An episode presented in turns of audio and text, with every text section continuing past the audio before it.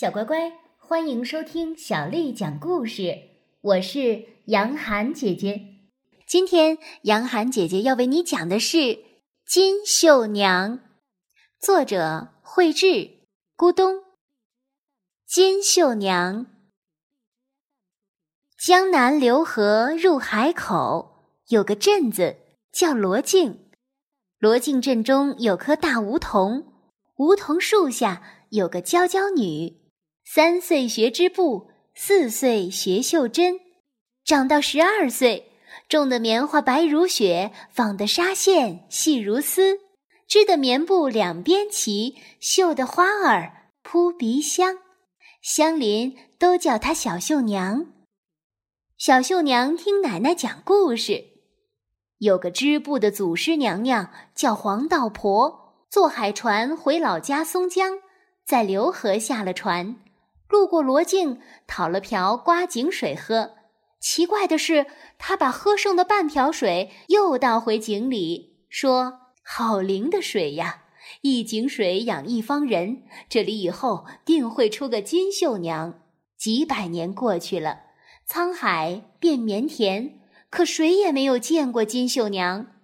流河上游有座城叫太仓，太仓城里有四个文人。并称为四王，传说是文曲星下凡，诗文画艺冠绝天下。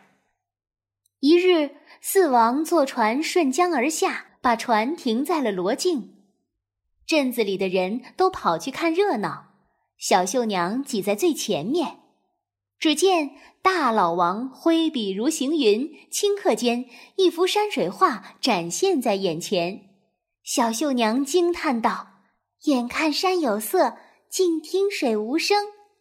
大老王笑着说道：“小小绣娘手也巧，你试试用绣针代替毛笔，棉布代替宣纸，绣得好就是画得好。”二老王插话道：“要想绣得好，七夕先乞巧，盛一碗新井水，晒到正午，取绣花针，轻轻放在水面上。”看碗底针影，若散如花，动如云。晚上你就躲在葡萄架下，对月穿针引线，向织女乞巧。小绣娘听了，半信半疑。三小王贺父道：“绣线一定要用蓝色，才能烂熟于心，千万不能用白色，否则就白学了。切记，切记。”小绣娘听了，又惊又奇。四小王写了一首诗送给小绣娘：“银烛秋光冷画屏，轻罗小扇扑流萤。天阶夜色凉如水，坐看牵牛织女星。天机，天机。”小绣娘看了似懂非懂。七月里来七月七，小绣娘白天院子里看针影。晚上，葡萄架下看银河，心里默默念道：“月亮月亮光光，我把蓝线穿上了绣针。井水井水灵灵，我请织女姐姐下天庭，不要你的针，不要你的线，只学你的七十二样好图案。”篱笆墙上一只萤火虫缓缓飞到针线篮子里，小绣娘灵机一动，心想。正面的绣线要是像篱笆一样排排交织，反面的绣线要是像萤火一样点点成串，那该多好呀！我先绣个小狗试试看。小绣娘边绣边唱：长长短短一根线，跳格子钻迷宫，右拐上六前入针，前行下六后挑出。挑的好来别夸我，挑的不好。别埋怨，鸡叫头遍歇一歇，鸡叫两遍才绣完。奶奶起床蒙蒙亮，拿起绣样乐开花。正面小狗叉叉叉，反面荧光点点点。小绣娘打着哈欠起了床，撒娇道：“奶奶奶奶，昨晚我想学七十二个好图案。”可惜我只学会了绣小狗花。奶奶抱抱来相劝，乖乖孙女别撅嘴，心急吃不了热豆腐。蒸锅糕，先请四邻来贺喜，再向大伙儿借东风，一起帮你出出妙主意。小绣娘高兴地拍手说：“奶奶，奶奶，蒸糕就叫四喜风糕吧。”日上三竿，四邻早聚齐。东家婶子说：“我家池塘可采莲，莲花红艳艳。要是做花样，元宝当花边。”西家大娘说：“我家湖里有妖灵，菱角两头尖。要是做花样，铜钱当花边。”南家嫂嫂说：“我家树上有喜鹊，雀儿喳喳叫。要是做花样，棋盘当花边。”北家姐姐说。嗯，我家花开有彩蝶，蝶儿翩翩舞。要是做花样，篱笆当花边。大伙儿七嘴八舌夸夸谈，日落西墙绣样全。七月里来七月八，绣娘有了绣花样。夜里豆油灯下挑，白天梧桐树下绣。一日复一日，日日不重样。三九二十七天不露面，八九七十二天出了关。邻家女听说小绣娘花样新又全，争先恐后来学艺。